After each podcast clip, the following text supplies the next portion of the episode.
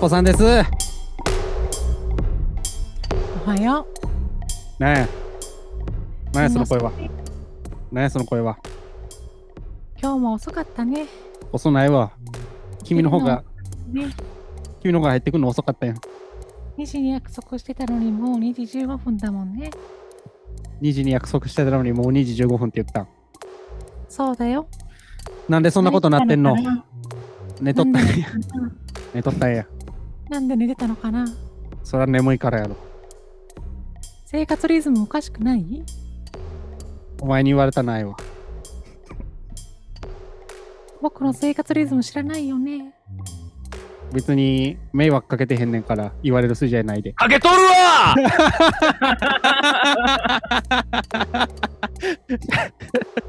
そんな言われる筋合いない。なんで毎度さ、はい。寝坊すんの？しかも2 時に。昼の2時に。昼の2時に。昼の2時に。ガチで、ね、どうなってんの？あのー、いや、寝ててんけど何してたもん、そんな。マジで。こんな時間まで寝ることある？君にちょうど電話2時過ぎはいに電話来たまでは寝てたよ。気持ちよく寝てたわ。結城まさみって知ってる？あれ何やったっけ？ななんか名前聞いたことあるな、結城まさみ。なんか有名どこやとパトレーバああ、はいはい。ー、あとは究極超人あるとか、まあ、うんジャジャウマグルーミングアップとか、あのサンデーで漫画描いてる人やね。パトレーバー好きなんですよ、僕前も言ったけど。うん、で、まあ、シンクロを走るって漫画描いてるんですよ。今、シンクロを走る。今、ほんほん。あのー室町時代の話で、はいまあちょうど室町時代の応仁の乱中のがあって、うんあーまあ幕府一本上司で統治されとったんが、各地の大名がそれぞれうごうご動いて、戦国時代にちょうど入ってくごたごた期のうん。漫画やねんけどうん。それ読んでたき。で気づいたら4時ぐらいになっててうん。すやーって寝てたらちょうどあの電子書籍で買ってて。はは。1巻から昨日ちょっと読んでみようと思って買ったら13巻までそのまま行っちゃって。まあ漫画おもろいのはわかるけどね。うん。あこれは最後までうーって読んでたら、うん。この時間まで寝たっちゅうことや。なるほど。面白いです。シンクロを走るいやー、まあまあ、あの、なんか、漫画とか趣味とかで、その、熱中しちゃって、うん、寝るの遅くなるとか、まあわかるし、うん遅刻も、なんか、あんまり僕も、その、人のこと責めるつもりもないんですけど、おうじゃあええやんけだ君責める人やからな。君は僕が遅刻したら責める人やん。だから、まあ言っとかなあかんな思って。いやーやっぱそういうとこよどういうとこ？人のことを責め立てると自分も責められるでっていうのさ。うん、帰ってきたな。やっぱシンクロ走るのおもろいとこもそういうとこよ。お？いやいや。やっぱあの歴史漫画ってうん。なんか人いっぱい出てくるやうん。んで家族絡みですらなんかごちょごちょドロドロしとるんよ。母。やっぱそういうのっておもろいじゃないですかおもろいよ。群像劇みたいなんてわかるよ。歴史ものの面白さってそれやなって思ってきて最近はい。なんかやっぱ権力闘争みたいなやつさまあ、フィクションフィクションってでもやっぱなんかちょっとご都合主義的なあるやんうんうんうん。やっぱ歴史もんってそこら辺やっぱもういやこうやからって決まってるからうん。悲惨な結果もそのまま描かれるじゃないですか。なるほど。そうそう。いやまあそれぞれいろんな思惑はあるけれども、そう結果的にそうそうなんかいい方向にはならないことはあるんよ。多々ある。だからもう100年後にこのポッドキャスト聞いてる人も、ああ、なんか、歴史ものポッドキャストとして聞いてくれりゃいいんかなって、ことやん。ああ、あ空っぽさんいつも攻め立てるけど、寝坊するとこうやってメタさんに逆に攻められるんやなっていう歴史もんやん、これも。おう。もう。歴史を感じるポッドキャストや。ん。違う？で着地点良くなかったよ。違う？まあ、というわけで、い、や、おもろかったっていう。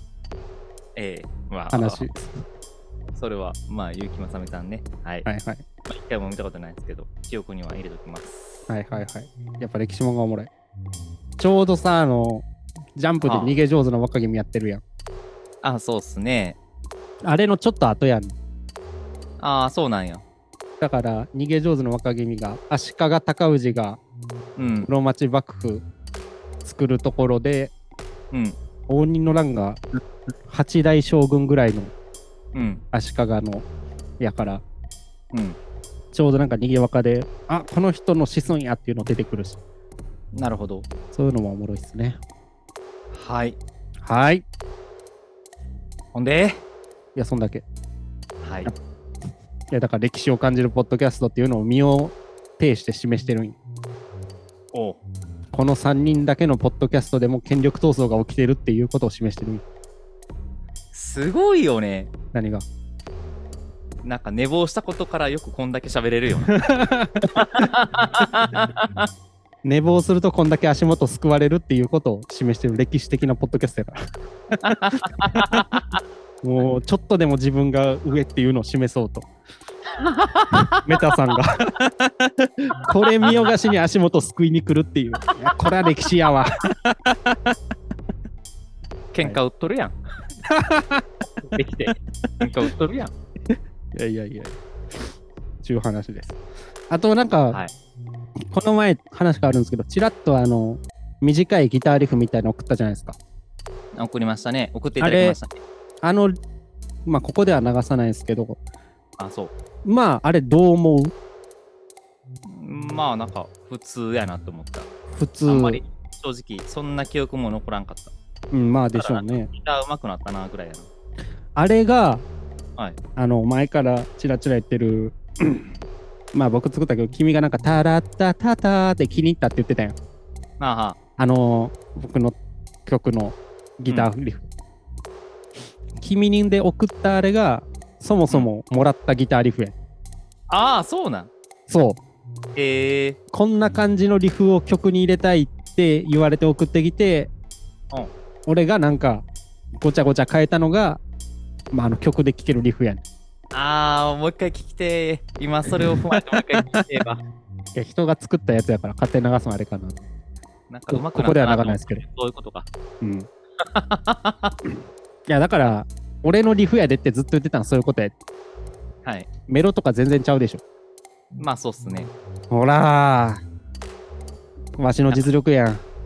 急に時間空けて主張しだしたな。どうした？いやなんか、その話するときいつも、お前、お前の作ったリフちゃうやろって言われ続けてきたから。あーは。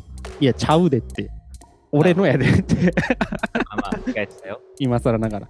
まあ、これも歴史やね。おー 俺、俺、ここで流せへんからさ。それもう裏でやれよって話や。俺のやでっていう自己主張する。このマウンティング取りたがんのも、まあ歴史あるあるやな。はい。うん。そういうことっすわ。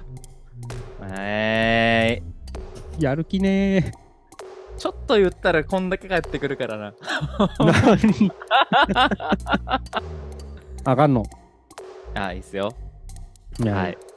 というわけで、今日は、というわけで、はい。あの、ボブ・マーリー会ですね。はいはいこれで、メタさんから説明してくれってことでいいですか？まあ、なんか前回、何でしたっけ？星野源な。が。はい。まあ僕がちょっと不甲斐ない結果になったので、僕が、はいまあ本来空っぽさんがやるところを説明させていただくという箱になったわけですね。そうですね。ボブ・マーリーは僕がおすすめしたけど、はい。ちょっとごちゃごちゃってなったから君やって。これさ、でもちょっと、まあ君がやってもらうってことやから、はい。まあ別に、今言わんでええんことやねんけど、はい。君事前にさ、うんボブ・マーリー会の説明、空っぽさんがしてくれるんって聞いてきたやん。うん。あれなかったら俺やるつもりやった。ああ、そうなん。うん。でもなんか、え、言ってきたってことは、こいつ内心ちょっと思ってるって思ったから、ほな、お前せえやって言ったけど、いや、前回みたいに俺がやらなあかんことになってないよなと思って。いや、でも聞いてこんかったら、俺がやるつもりやった。ああ、そう。やぶヘビやったな。まあ別にええっすよ。まあまあうん勉強でやったからいいんじゃないですかね。ああ、はいはい。じゃあちょっと、すみません。お願いします。はい。じゃあ今回はボブ・マーリーのキャッチ・ザ・ファイヤーというアルバムをレビューというか、まあ曲の点数を勝手ながらつけさせていただく回ということなんですけれども、はいボブ・マーリーとは言ってるものの、正確にはザ・ウェイラーズっていうバンドそうね。おられた、まあ、ボブ・マーリーさんっていう感じなんですね。あの、これは全然僕も知らなかったんですけど、ザ・ウェイラーズっていうバンドが、まあ、ジャマイカ出身のバンドで、そのバンドの中にボブ・マーリーさんもおられて、で、まあ、レゲエを世に広く広めたっていうことと、思想面で、まあ、このボブ・マーリーの、まあ、思想が結構歌詞にも反映されていて、黒人からまあカリスマ的な扱いをされていたっていうことが特徴として挙げられますかね。うん。で簡単ながらまあ略歴をお話しさせていただくと、このザ・ウェイヤーズは1960年頃からそのジャマイカのまあ友達とまあバンドを組んで、で、まあそのウェイラーズっていうバンド名もそのバンドの中にいたメンバーのバニー・ウェイラーから来てるっていうことで、うんまあ、活躍をしだしたと。で、まあ、1973年にこのキャッチャーファイヤーっていうアルバムを出したんだけれども、まあ、活動してから10年以上はまあ経ってたんだけれども、えーその時点で初めてメジャーレーベルからアルバムを出したと。で、まあ、61年から、えー活動をして、まあ、1981年に死去する、まあ、20年間、えー音楽活動を待ち続けて、うん世界中で音楽ソフトの売り上げとしては、まあ、7500万枚と、かなり、まあ、多くの方に広く渡ったという形でございますね。はい。で、まあ、先ほど、まあ、特徴として、まあ、レゲエと、まあ、思想の話をさせてもらったけれども、まあ、レゲエについては、正直、はっきりと俺もよく分かってないんで、まあ、うんザ・ウェイラーズ、どんな音楽性なのかっていうことを、まあ、軽く触れさせていただこうと思うんやけど、うん。まあ、そもそもその講義にはレゲエって、まあ、1960年代後半からジャマイカからまあ広がったポップポスのことを言うらしいんですけどうん。僕がまあ聞いて思ったのは、まあ、3つ特徴があるんだけれどもこのウェイラーズに関してね、はい。まあ、まずは、まあ、なんとなく僕がもともとそのレゲエってこんな感じかなって思ってた。その2拍目4拍目、まあ、裏拍にギターのカッティングアクセントがまあ結構あるよねっていうところ。とベースとドラムがなんかすごい特徴的やなっていう感じはして。うん。あのードラム自体はまあ難しいな。ドラムとベースがあんまりその絡んでいるより絡んでいないというかうん。なんかそれぞれ独立して動いててなんか複雑なグルーヴ感出てるかなっていう感覚があるかなうんなんか結構ベースは短めのメロディアスなフレーズをまあこう繰り返し弾いてて、うんでドラムはなんというかダンサブルな感じでうん。叩いていてでそこにさらにまあギターも乗ってきてあの全体的に音数自体少ないけどなんかすごい音数多く聞こえる不思議な感覚うん。っていうところ、まあこれがまあ2つ目であと3つ目、まあ、コーラスワークがすげえ綺麗やなっていうところああ。まあこの辺がまあ僕が聞いて、まあ、特にいいなと思った特徴ですかねうん。はい。であと、まあ、思想面のところで言うと、まあ、これもあの僕は詳しくないんで、まあ、ざっと説明させていただくと、まあ、そもそもそのジャマイカ自体が、あのー大航海時代、コロンボスがアメリカ大陸発見した時ですね、うん。に、あのージャマイカもこう侵略されて、で、まあ、その当時ジャマイカに住んでいた先住民の方々は、まあ、根絶やしにされてしまって、で、まあ、アフリカから引き連れてこられた、まあ、黒人奴隷が、まあ、現在だと、まあ、その奴隷の子孫が、まあ、そこに住み着いていると。いう状態ではあるんだけれども、このボブ・マーリー自体がイギリス人の軍人の親父と、あと、まあ、アフリカ系黒人の、まあ、ジャマイカ人の女性の方と、まあ、の子供で、えー最終的にはその父からまあ捨てられるような形になってしまって、まあ、そういうような背景的なところもあってアフリカ回帰主義的な思想を持っていてそれを歌詞に込めているというところでまあ結構黒人の人から主張主張、えー支持されるようになったっていう感じなんですかねスレーブドライバーやな。スレーブドライバーですねこのキャッチャーファイヤーに入ってる曲でもありますけれども、うん。はい。まあ、そんな感じでございますと。うんいうところで、まあ、ざっと説明は以上とさせていただこうかな。あ、あと1個。あのね、今回、あの、空っぽさんから、まあ、今回曲というかアルバムは紹介してもらったじゃないですか。はいはい。で、紹介してもらったのが、えーデラックスエディションってやつなんですよね。ああ、はいはい。うん。で、まあ、ジャマイカバージョンと通常バージョンが入ってるんですよね。このアルバム。ああ、そうなん？おおおえ？ご存知ない？いや、俺はなんか昔買ったアルバムしか知らんから。あ、そうなんや。うん。ああ、じゃあちょっとこれ先話しておくと、ああ、はいはい。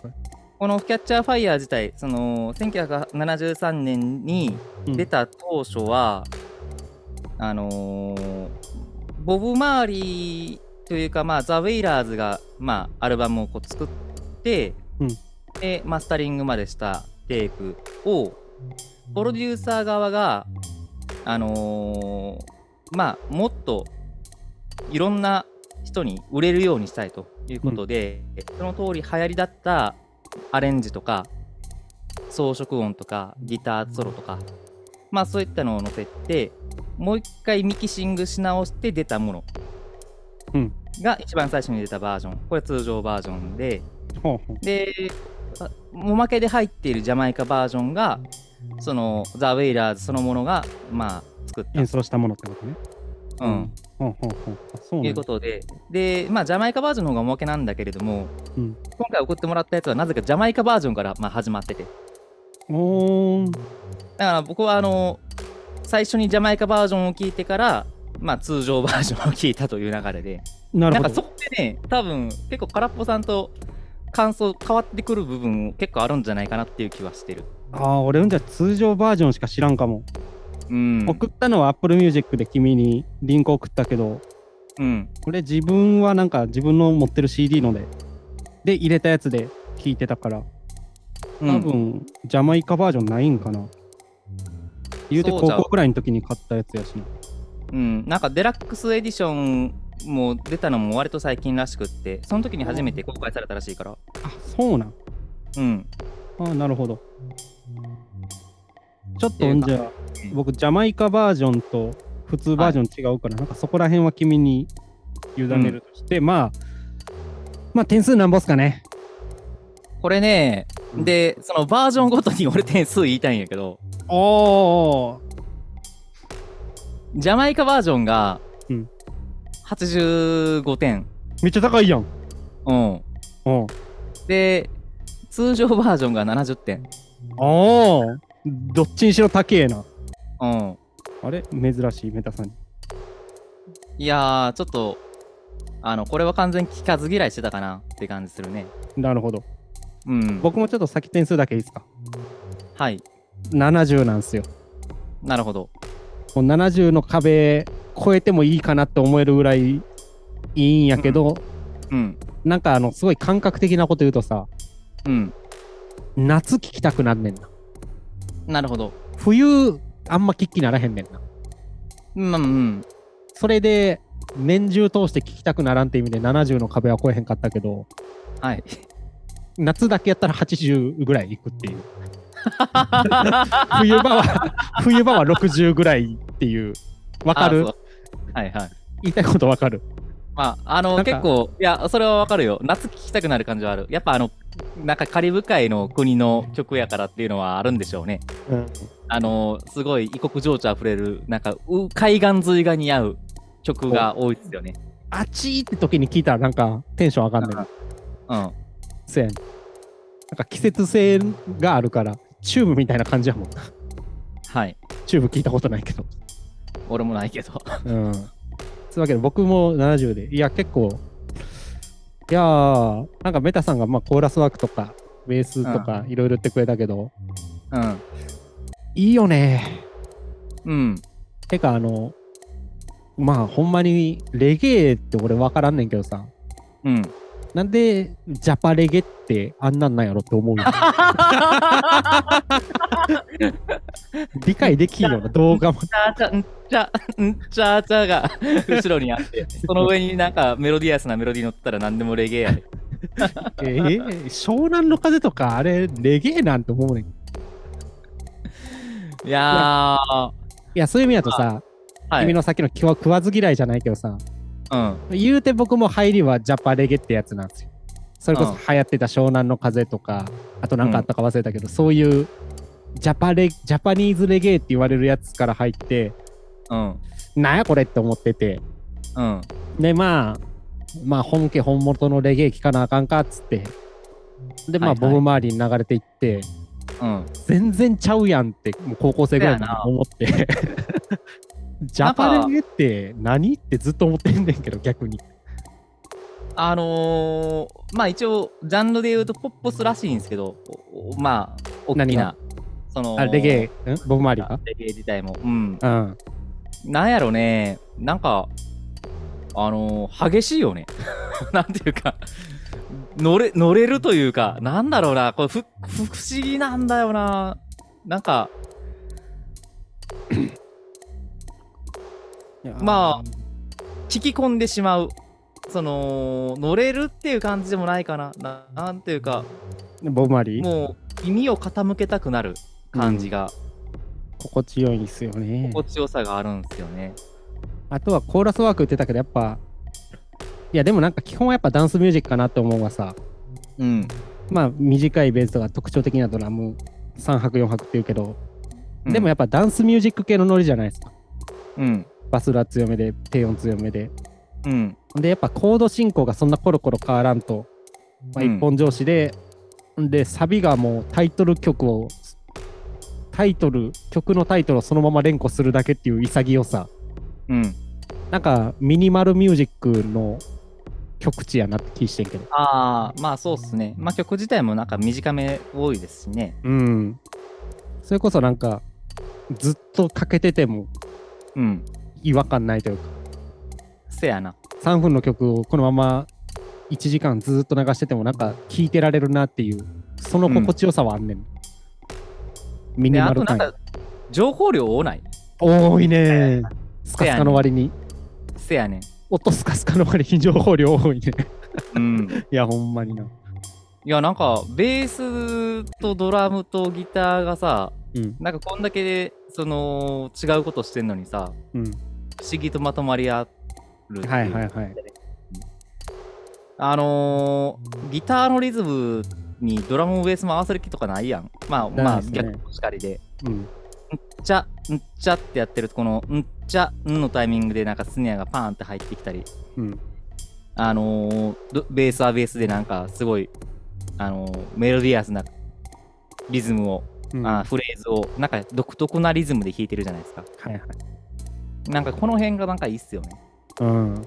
なんかそれぞれその分解して聞きたくなっちゃう感じね。で、まあ分解して聞いた後あ改めて全体聞いてみて、気持ちええってなる感じね。バンドマジックってやつやな。うん。うん。素晴らしいよ。いやーでも、思ったより高評価あったな、メタさん。うん。うん。で、80俺は、あのーその上で推したいのは、あのーまあ僕は最初にジャマイカバージョン聞いて、そこから通常バージョン聞いたんですよね。はいはい、はい。で何が違うんかっていう話なんやけど、そこちょっと、僕、それ分からんから教えてほしいですね。ジャマイカバージョンの、うんまあ、ウェーラーズ、プロデューサーが手入れてない方が君好きってことやな。そうそうそうそう。はいはいはい。でもこれか完全にその好みによるとは思うんだけどうん。まず通常バージョンは、リバーブが余計にかかってるなって感じだった。なんかすごいご残響感がギターとかドラムとか、まあ、全体的にかかっちゃってて、い。うん。その、キレのいい楽器、リズムうん。の、その、キレがちょっと薄れちゃってる感じがする。うん。まあ、なんていうか、まあ、こういうことはあるじゃないですか。美しさとはそこに何もないことってうんまあ、はい。言うじゃないですか。うんまあ、それがちょっと、少し、損なわれてしまってるかなっていう感じがした。うん。で、謎のギターソロやな。これが俺はちょっといただけへんなって思った。ああ、ジャマイえーカバージョンのギターとやと。そういうのが入ってるんや。うん。ああ。いや、なんか、それこそのミニマルミュージックとして聴くんやったら、それいらんのじゃないっていう気もするし。はあ、はあはなんか、最初にその、ジャマイカバージョン、ギターソロとか入ってないバージョンを聞いてから聞いたから、あ、はいはいはい。最初俺フュージョン聴いてるんかなって思ったもんね。はあ。なんかアルディメオラかなっていう感じで聞いてた。オリジナル版の方がよりミニマルっぽいっぽいっていうか、そういうソロとか目立つとこもなくなっていってるって感じや。うん。はで逆にその、夏聴きたい感は、うん通常バージョンの方が出てるかもしれへん。あの残響感とかで。あ。のー波の余韻みたいな感じが残響感にあるから。海の波の余韻ね。うんうんなんかそういうのはなくなってて、なんかよりいつでも聴けるような感覚はあるかな。なるほど。じゃあ俺、ジャマイカバージョン聞いたら、もっと点差あるかもしれんってこと。うんオー、ルシーズン対応型になってるってことや。そうね。おーいや、でも、わからへん。これなんか、あのーもう一回聞き直したらまた感想変わってくるかもしれへんからな。うん。もう本当にその2つ連続で聞いてどっちが好みですかって言われた時はまあそう答えるかなっていう感じで答えてるから。なるほど。ちなみに、もう今は俺ジャマイカバージョン派やな。うんうん、ちょっと俺も探して聞いてみる。ちなみに、どの曲がメタさん的には良かったですか？ああ、あのーまあそれこそスレイブドライバー、うん。オーモアトラブル、コンクリートジャングル、ああ、この辺かな。まあ、コンクリートジャングルは入るよな、1曲目。うん。僕もこれはいいですね。俺、キンキレゲー入んねんけど。ああ、そうそう。ほんでさ、うんあのー結構その、まあボブ・マーリーの思想的な話したやん。うん。ねキンキレゲーはさ、うんそうでもないやん。うん。なんかザ・レゲエ的な。なんか、もともと俺が想像してたザ・レゲエのイメージの歌詞じゃないですか。歌詞的にはそうですね。うん。あの、うんまあ、スケベな感じのね、うん。歌詞になってて。変態レゲエやからな。うん。あのー、あんまりそういった意味では、その曲は好きではないかな。まあでも、ジャパレゲは多分キンキレゲー発祥やから。あー、まあそうっすね。品のない歌詞って意味やと。うん。品のない歌詞って言っちゃっていいの？ジャパレゲを。まあ、品がねえから。なんかタイトルが清いっすよね。っていうか、この、なんていうか、あの、メッセージ性がさ、うん。主張が強い、その曲の中で、なんかこういうのぶち込んでくるのがおもろいっすよね。まあ、しかも1曲だけやから。うん。うん。いや、でもなんか、メタさんに結構満足いただけたようで何よりですわ。いやー、素晴らしい出会いでしたね。他のアルバム聞いたボブ・マーリー。ボブ・マーリーっていうか、ウィーラーズ。このアルバム以外。 Catch a Fire 以外まあでもなんか、やっぱ Catch a Fire 強いかなって気はうん。しますけどね、僕他の聞いても。あと、 Burnin' とかはい。2枚目かなとかあるけど、うん。なんか初期衝動感がね、うん。レゲエにもあるんすよ。初期衝衝動。なんか、俺らノリノリやんみたいな雰囲気が。うん。それがいいんすよね、また。なるほど。うん。わしらこれでビッグマネー稼いだろっちゃみたいな。な感じの勢いがあって。はは。えん、うん。うんうん。なんかあんまそれは感じへんかったなっていう。いやいや、もうちょい、なんか、この後のアルバムになっていくと洗練されていくんですよ。はい。うちらもビッグマネ稼いだっちゃーみたいになっちゃうんですよ。なるほど。なんか、いや、夏、さっき言った夏っぽいなっていうのも、うんそういうとこあんのかなと思って。若さというか。全然ピンときてへんよな。まあ、聞いてくれ。聞い聞いてもらったら分かるかもしれわかりました。ない。はい。あちなみにね、はいはい。あのージャマイカバージョンと通常バージョンの話で言い忘れたことあるんやけど、うん。あの通常バージョンから、あの2曲増えてます。ほあのそれはそのプロデューサーがこの曲入ってない方がいいなっていう判断で削られた曲っす。う。おー。てか、今、僕ちょっと Apple Music でボブ周り見てんねんけどさ、はい。それが見当たらんねんけど。ということですか？で、デラックスエディションうん。そのジャマイカバージョンとか入ってるやつが。あー、あ見つけたーあったあった。はい。あ聞いときます。あぜひはい聞いて。ください。ほら、感想、もう個別に聞いてみたいですね。どんな感じやったかっていうのも後日。あー、なるほど。すいません。僕から送っといて、こっち見逃してた。うん。いや、これね、このバージョン紹介してくれて、マジでよかったわ。なるほど。うん。いやー、でも、いや、本当に気に入ってもらえたようで何より。はい。僕の送る曲は結構酷評されがちやから。え？そうやったっけ？うん。有利ぐらいやろ。まあ、いや、ピンク・フロイドも。ああ、まあ、そうっすね。うん。そうっす。はい。よし、じゃあ、終わりということで。はい。じゃあ、あれっすね。次、何やるかの宣伝だけいいですか？はい。はい。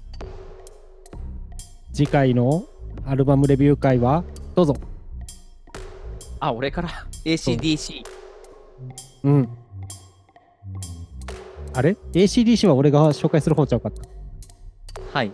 君レ、レイジャーゲイジアゲンスタマシーン。はい。はい。で、ACDC はバックインブラックで、レイジは、レイジアゲンスタマシーンは、あれやね。バトルオブロオブロサンゼルスやったかな、確か。い、やね。はい。はい。というわけで、この前の星野源みたいなことに、ん？ボブ・マーリーか。うん。どっちやったっけ？なんか、どっちか、そんな話したっけみたいな感じで君ずっと食いついてなかった。オブマーリーやな。ボブ・マーリーやろ。ちゃんとここで言ったということで、はい。証拠を残すポッドキャストやで。俺マジでボブマーリー、あの、もう一生回避できへんかなと思ったもん。そんな嫌やったん、聞くん。いやー、なんかな、なんでかわからんけど、今までで一番あの、ちょっと敬遠してたかもしんないね。レゲエなんてどうせつまらん音楽やろって思ってたってこと？まあ、そうっすね。偏見というか。うんうん。いや、でも聞いてよかったでしょ。そうやな。うん。トラストミーや。はい。うん。感謝感謝。はい。じゃあ、次回はその2つのアルバムをやるということです。せい、